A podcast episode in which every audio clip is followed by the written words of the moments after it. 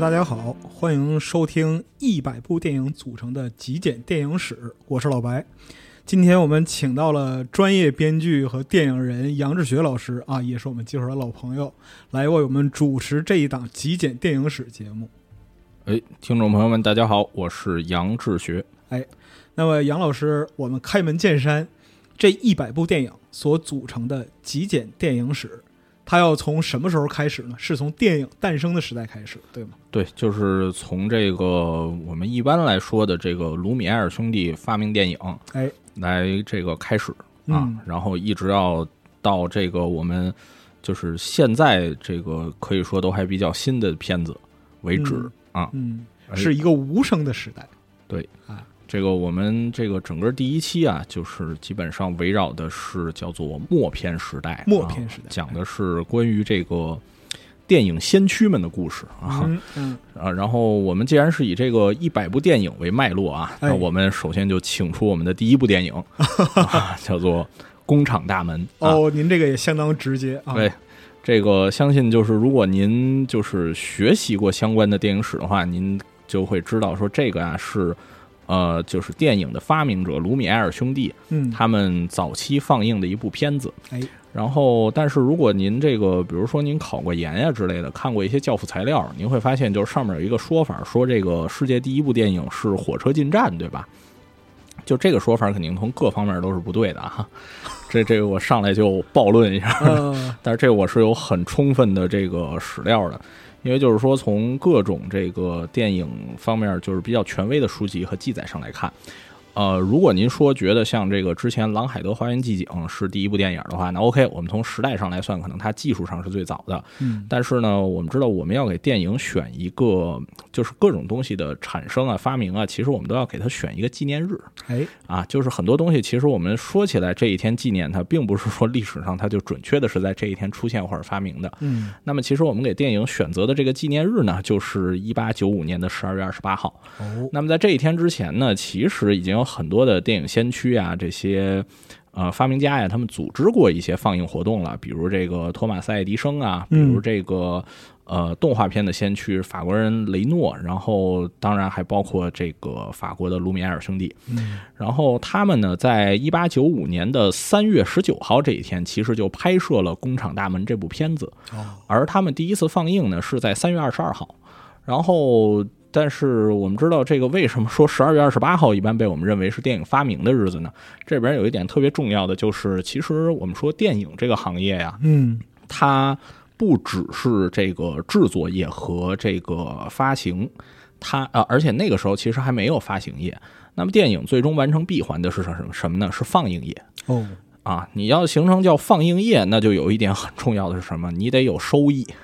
你得卖票。嗯，卢米埃尔兄弟在十二月二十八号那一天进行了售票的放映，所以那一天他们的放映就被我们称为是叫做电影发明的日子。哦，然后这个呃，在那一天呢，实际上啊，就是放映了十部电影。嗯啊，然后之前我们说到《火车进站》呢，就有好多的说法，认为那一天放的第一部片子是他。但是其实我查了，包括他们早期的节目单啊，包括很多权威的记载，就是那天的节目单上根本没有《火车进站》这个片子。那个应该是他们那天成功放映之后，在一八九六年一月或者三月的时候，后来加入到他们的这个放映片目里的。嗯，那一天放映的第一部片子呢，应该就是《工厂大门》。这个呢，还有一个间接的证据啊，就是除了那天的节目单之外，因为《工厂大门》这个片子它的全称啊叫做《离开卢米埃尔的工厂大门》，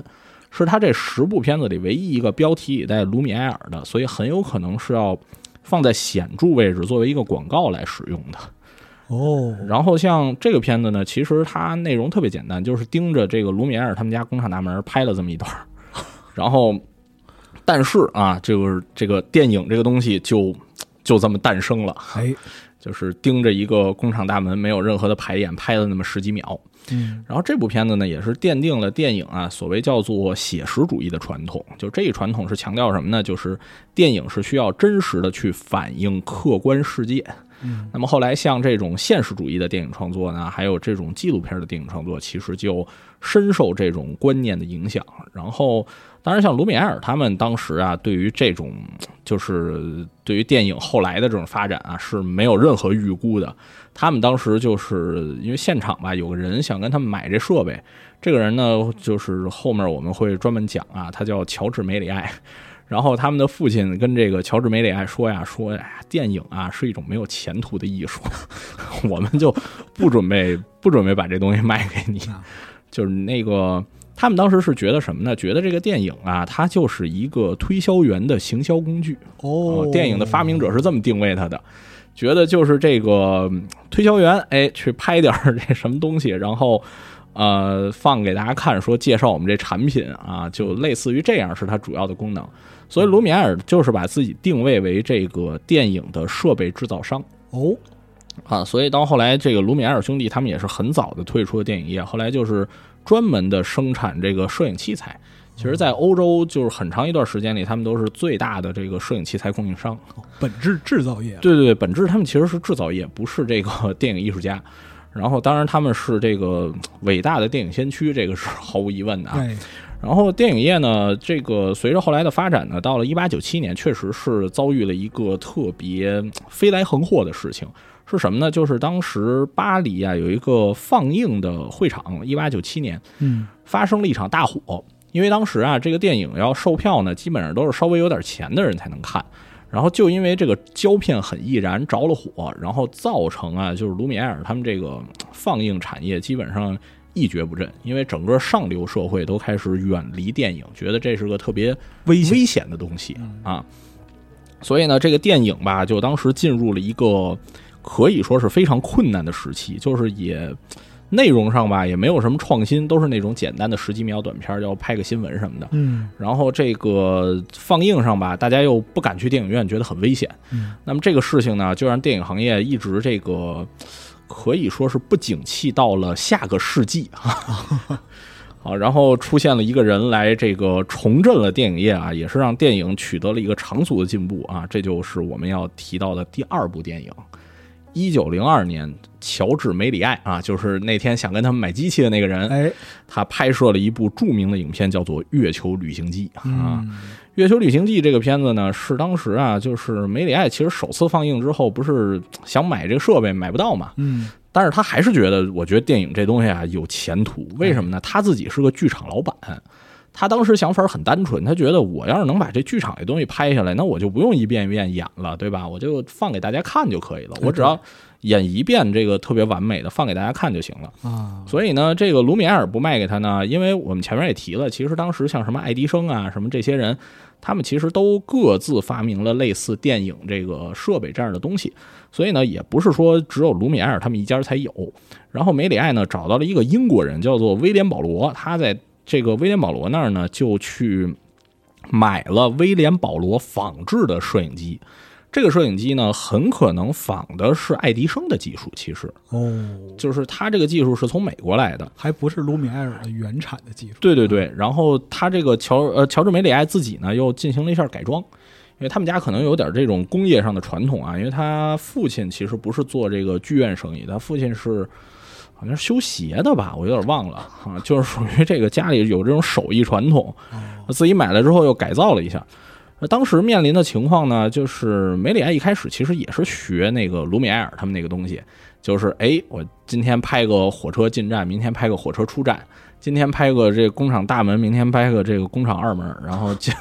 就就当时电影业就是这样，就是没什么新鲜东西，所以就大家也不会冒着生命危险去看。全都是现实场景的复刻。对，说白了，这乔治梅里爱就觉得呀，就是这时候电影要振兴啊，就是必须得有点大家愿意冒着生命危险也要去看的东西。然后这这才到第二部，这哎个电影史上就已经出现冒着生命危险的观影了。啊，对对对，就是到到后来反而不冒生命危险了。然后这个他呢，因为是个魔术剧场的老板啊，他那个剧场是以魔术著称的。然后您如果读一些资料呢，有些会翻译成叫做胡蒂尼剧院啊，其实是不对的啊。他那个是首先那词儿就不是胡迪尼，他那个按照法语的发音大概类似于叫罗贝尔乌坦剧院啊。然后这个。这个梅里爱呢，就他就把好多这种舞台上表演的魔术，哎，作为电影给拍下来，然后你看上去就仿佛是这种有特效了。然后再加上这个卢米埃尔自己说呢，说呀，他是怎么最早发现这个电影可以搞点诡计的呢？就是他有一次啊，拍一个马车从摄影机前经过，然后这个拍着拍着，突然这机器哐停了，停了就坏了，然后修好之后就接着拍，那胶片继续拍。哎，他发现把这俩连起来，那场景是一样的，但是那个车是蹭一下就消失了，他就觉得哦，原来不止可以我自己变魔术。我还可以通过胶片这个不同的东西，就是组接来变魔术。嗯，我可以在这个胶片上动手脚来变魔术。哦，这就有了最早的技术主义概念，最早的这个特效概念啊。哦，然后这个梅里爱又是一个从小啊特别喜欢这些幻想小说、儒勒·凡尔纳的这些作品，法国人嘛，科幻了。哎，对，然后他就想我要拍一个特别这个，就是集中了所有这种。我现在能想到的大奇观的这么一个片子，那时候的鸿篇巨制啊，一共花了三万法郎做了这个片子，叫做《月球旅行记》啊。您听着三万法郎，觉得现在就是一小的不能再小的成本，是。但是那个年代啊，普遍的这个电影制作费用啊，基本上还在三位数，他就已经搞了一个五位数的东西啊。所以这个片子，而且是十五分钟的一个长片那个时候也是因为就是胶片的技术进步了，它那个一卷胶片可以连续的。就是拍十五分钟的东西了，嗯，这两个共同进步的条件下呢，他还是拍了三个月才把这个片子给拍好。哦，那时候为什么就是说我只只能拍一卷胶片的东西呢？是因为我这个梅里爱，你比如这《月球旅行记》，哎，他终于拍好了，拍好了。你像现在呢，我们这个胶片啊、拷贝啊，都是租给电影院的，然后呢，他们是拿了这个东西去放，放完跟我分账。哎，但是那个时候不是，那个时候真的就是卖拷贝。嗯啊，就是我做出来电影之后，我就这个直接拿这个拷贝去卖，我卖掉一个拷贝就一份钱，卖掉一个拷贝就一份钱。哦，所以那时候就是你要是长了的话，那你这个就没法销售，哦，你就没法一卷一卷去销售你这个。还是和商业本身的行销策略相关的。对，然后呢，他这个《月球旅行记》啊，当时是花了三万，但是呢，这片子一开始吧也是没人看，就是。大家还是觉得说这个有生命危险，然后这梅里爱搞了一什么呢？我们现在有个说法啊，说这个游戏界有一说法，说呃，免费游戏是最贵的，是吧？这个梅里爱也是搞了一免费电影，最后 就是免费放映，对，免费放映啊，是给谁放呢？专门给，因为当时电影啊，大部分不是没有电影院啊，那时候还没有什么专业的电影院，基本上都是在什么剧场啊，或者是这种。呃，云游的这种就是，呃，叫什么呢？就类似这种，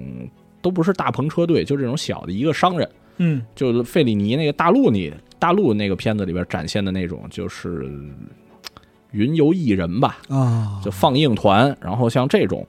然后他们呢，当时就梅里爱就相当于组织了一个这样的专场给他们放，然后这帮人看完之后觉得，哎，这个拷贝我得买，好嘛，这是先给经销商放一遍，对对对，就是经销商专场，然后呢，就这拷贝一下卖出去，把他这个钱呀，基本上就收回来，在欧洲可以说是大赚了一笔，而且重新振兴了这个电影业。这个片子呀，当时是因为。之前我们看的电影好多都是一个镜头，就工厂大门一个镜头，那镜头也不带动的，在那盯着。哎，对他这个片子就已经有了三十个镜头，啊，就接近三十个镜头，就属于这种天翻地覆、划时代的片子。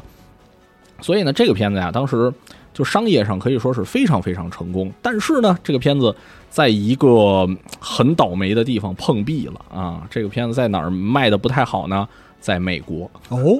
哦，然后这个在美国为什么卖的不好呢？这里啊，就要出现我们的第三部电影了啊！就关于这第三部电影的故事。这第三部电影是什么呢？是火车大劫案。哎，美国这个西部片的缘起啊。然后我们来讲讲这个火车大劫案和这个月球旅行记到底是怎有什么关系啊？啊，因为当时月球旅行记这个片子不是在欧洲卖的特别好嘛？对。然后有个人呢就听说了这个事儿，这个人呢非常有名啊，在我们前面也提到过他两次了，叫做托马斯爱迪生。托马斯爱迪生呢，我们知道他是一个对吧？就是我发明的东西我要注册专利，别人发明的东西我也要注册专利的人。是的。然后这个这个月球旅行记吧，他肯定也知道这片子不是他拍的，但是没事儿，我们这儿就是盗他的版啊。这么直接。对，最早的这个盗版电影啊，就是托马斯·爱迪生啊，就是最早著名的盗版电影。但是那时候就是其实搞这种胶片翻印盗版是非常常见的，因为你拷贝是直接卖给别人的。是的，然后这个爱迪生呢，就属于有组织盗版啊，就是他们公司就干这活儿。他们公司呢有个专门负责这个事儿的人，叫什么呢？叫埃德温·鲍特啊。嗯您这个如果了解电影史呢，您会知道这个是《火车大劫案》这部电影的导演。哎，埃德温·鲍特呢，一开始就是爱迪生公司啊，专门负责这个嗯盗版电影的这么一个技术人员。嗯他一开始是给爱迪生公司做这个电影解说的。我们知道，这个无声时代啊，现场是有这个电影解说这个职位的。嗯，这个职位最著名的是在日本叫辩士，对吧？然后其实，在欧美这些国家呢，基本上也在一九一零年代都还有嗯啊。然后呢，这个埃德温·鲍特啊，因为他天天搞这翻版，天天把这个别人的片子给剪来剪去、剪碎了，他就想到想到一事儿，哎，你说我把这个 A 片子的镜头跟 B 片子的镜头接到一块儿会怎么样呢？哦，哎，他就产生了这个混剪的想法啊，这个剪辑，历史上最早的视频混剪。对最早的视频混剪祖师爷啊，嗯产生了这个剪辑的概念。然后这个他当时呢，觉得就爱迪生吧，这就这大铁公鸡，这个人也不太好说服他，怎么办呢？嗯我只能搞一个不花钱的事儿来这个证明一下我的想法。他就翻这个公司啊，当时所有的这些这个这个素材啊，公司素材库里这些素材，然后自己呢用这些已有的素材去重新剪了一个片子，叫做《美国消防员的生活》。好然后这里边最早出现了这种早期的平行剪辑概念啊。，这个片子呢，当时其实票房一般，但是呢赚了钱。然后爱迪生觉得，哎，这个可以啊，你就我们也没有新拍东西，但是呢，你就给我们赚了钱。而鲍特就说呀，我这个不只有这个想法啊，我还有一个更大胆的想法，我们应该自己啊拍这么一个东西。然后呢，我用我这种叫做称为剪辑的技法，然后就可以让它形成一个非常独特的、非常新鲜的片子。哦，就有了这个火车大劫案。哎，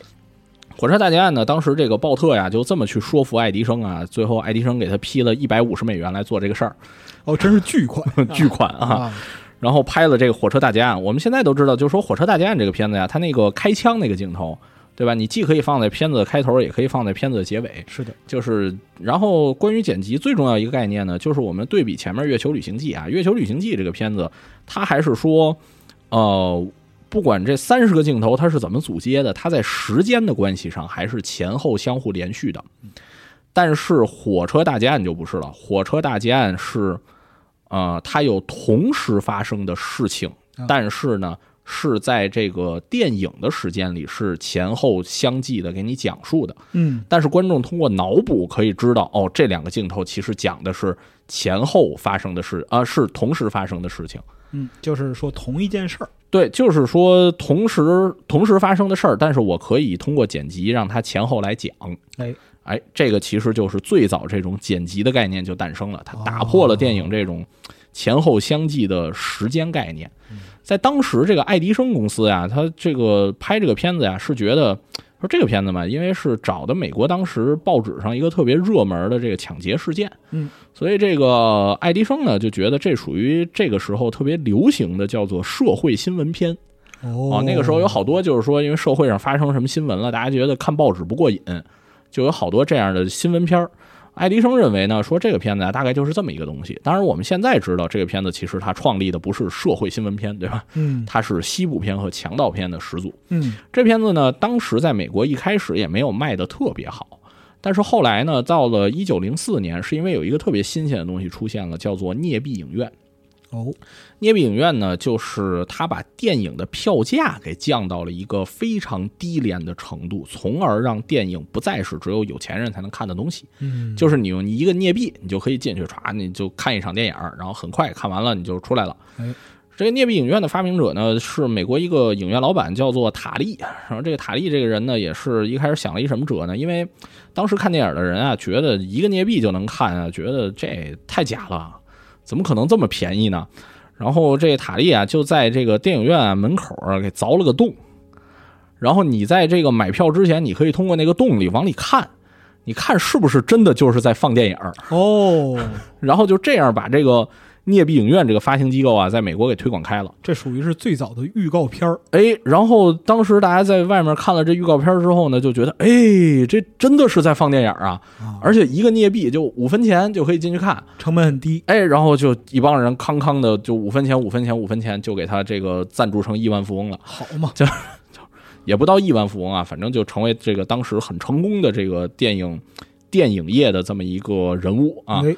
哎，然后这个片子呢，然后当时放的最好的是什么呢？就是《火车大家》，因为大家都特别爱看。嗯，这片子呢，一直啊统治这个镍币影院，同时它建立了这个美国本土的叙事啊。这片子一直火到了一九零七年，就是一直到一九零七年，它都是美国镍币影院里可以说最受欢迎的电影啊哦。这一九零三年就拍出来了，放到零七年。但是呢，这个片子的导演啊，埃德温·鲍特，他呀，你想这么成功的一个导演，你按现在的想法来说的话，那他肯定就要上更大的制作，他更想拍的东西。是但是呢，爱迪生那边就觉得，嗯，不能拍长片儿。这个呢，就回到了镍币影院对它的限制，就是因为镍币影院成本很低，所以它的设备啊什么这些东西，其实只能支持比较短的电影。哦，然后就造成呢，鲍特呢没法取得更大的发展，然后他自己呢其实也没有任何这种戏剧呀、文学呀方面的这些基础素养，因为他是一个其实纯搞技术的技术人员。嗯，所以他后来呢，又做的短片呢也不太成功，这个呢就造成世界电影的叙事呢，在这个时候就陷入了一种停滞状态。哎，那么谁在这个时候取得了突破呢？我们就要回到这个前面一直在取得突破的一个国家啊，也可以说是这个时代世界电影的霸主，也就是法国。哎，法国呢，这个一九零七年的时候啊，就是在这个火车大劫案在美国风头正劲的时候，法国有这么一帮人啊，想到了说我们怎么去这个让电影这个东西更进一步呢？嗯因为我们想前面聂壁影院啊讲说电影这东西吧，就是属于特便宜，嗯，你这个呃想花很很少的钱就能取得的一种娱乐方式。哎，那么这个呢，显然像有钱人呢，就是很瞧不上的。社会这种就是上流社会是觉得这属于下九流的东西啊。阳春白雪是哎看不上的。对，然后这个法国呢，有这么一帮人啊，就觉得那我们能不能搞一个特别高雅的电影？哎呦，我们搞一个非常高雅的电影啊！他们成立了一家公司，这家公司的名字呢，对于现在的电影影响还很大啊，就是他们的名字。这家公司叫做艺术电影公司。啊，艺术电影这个词就是这么来的。然后他们当时呢就说，我们怎么样才能这个让电影成为艺术呢？那我觉得我们就应该向传统的已经是艺术的这种东西去靠拢。哦，所以就想到了什么呢？舞台剧。想到了什么呢？我们要请这个名人来参加这个的这个这个电影，哦，要请著名的话剧演员，要请这个法兰西科学院的院士来给我们写剧本儿，哦，要请圣桑老师来给我们谱曲。哎呀，这个规格可上够了。哎，这个规格就很棒。然后当时他那个主演呢，叫做巴尔吉啊，叫夏尔勒巴尔吉。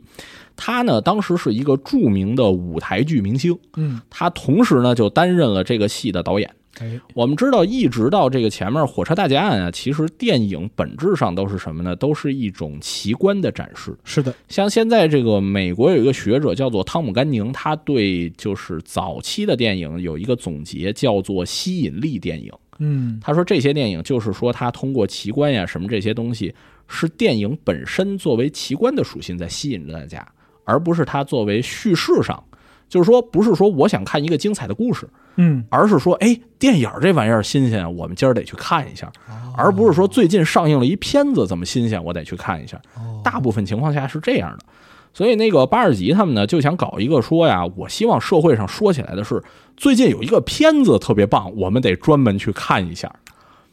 等于说是一种观念的革新。观念的革新，然后呢，就搞了这个叫做《吉斯公爵遇刺记》的片子啊哦。这个片子也是艺术电影这个词的由来啊。在巴尔吉之前呢，这个电影啊，基本上里边演员的作用呢，就是叫做人形道具啊，就是你没有什么主观能动性，我就嗯导演要求你摆成这姿势，好，你就在那儿摆好了，我们就拍你就行了。巴尔吉因为他自己同时是个演员，所以他在这个片子里就把大量的这种作为演员个人，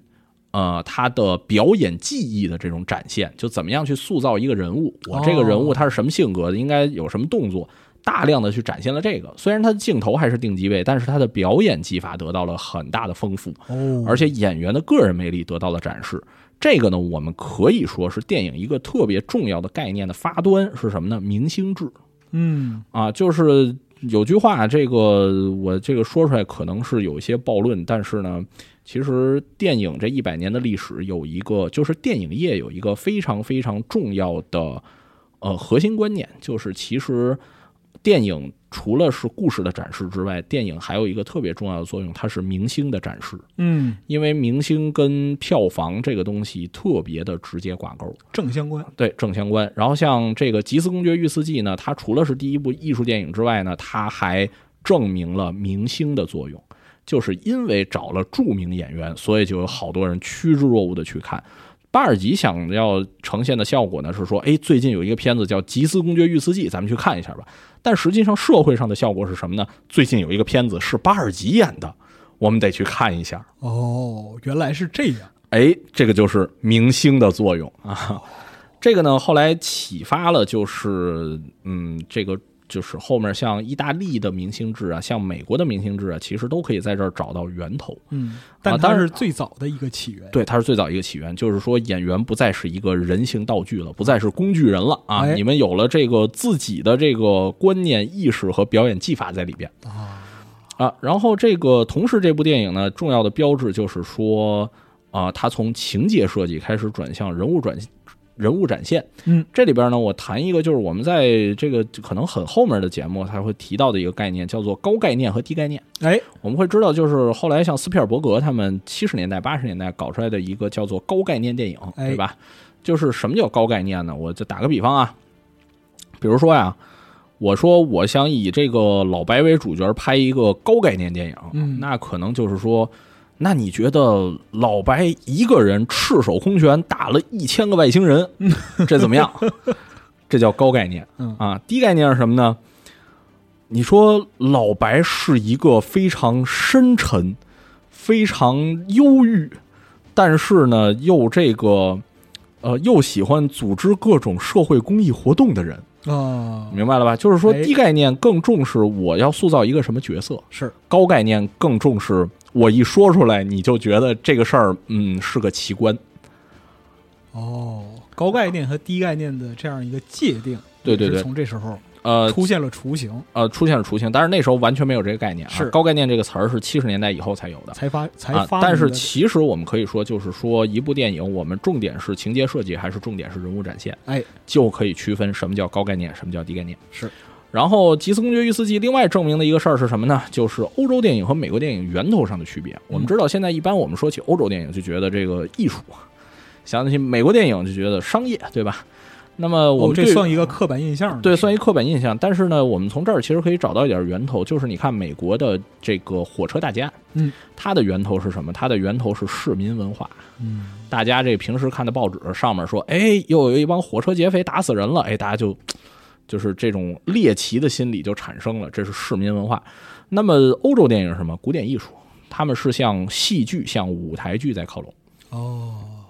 而这里边另外一个那个吉斯公爵御四季努力想把电影变得高雅的这个方向呢，就是他改编了一个重大历史事件，这个就比你社会上的这些这个这个嗯不知道哪儿来的奇怪新闻要显得更高雅一些。啊，所以说这个高雅不堪的这样一个历史是从这儿来的，哎，对，就是因为欧洲从一开始其实就是从传统艺术里、传统的就是高雅艺术里去寻找的电影的这种创作思路啊。而美国一开始就是从社会新闻里找的，啊，美国一开始就是镍币影院，而欧洲发展出的是什么？是电影宫。说哦，所以就是其实确实是两个地方，他们电影从源头上有不一样的。那么在这儿做一个比较的话，其实就是美国电影更像是那种就是街头演绎对啊，那欧洲的电影啊就像是剧场的一个延续对。啊，那么像这个他这种艺术电影呢，这种重大事件改编，包括明星制呢，后来他想继续复制嗯复制这个片子，但是复制呢都不太成功。现在的角度我们来看呢，就是其实《吉斯公爵遇刺记》观众在第一次看的时候，他们觉得是个奇观电影，就是说这些著名的演员都来演了，然后又是个重大历史事件，对他们来说是个奇观电影。那奇观这种东西，我们知道它有一个最大的特征，就是奇观是不能重复利用的是的，啊。然后，所以这个公司呢，到了一九一一年就倒了，哎，但是呢，留下了一个词叫做艺术电影，同时呢，还留下来了这个。这种制片模式啊，重大历史事件加明星，哎，这个东西影响到了谁呢？OK，我们就到了我们的下一部片子，叫做《卡比利亚》。哎，这是一部早期非常著名的意大利。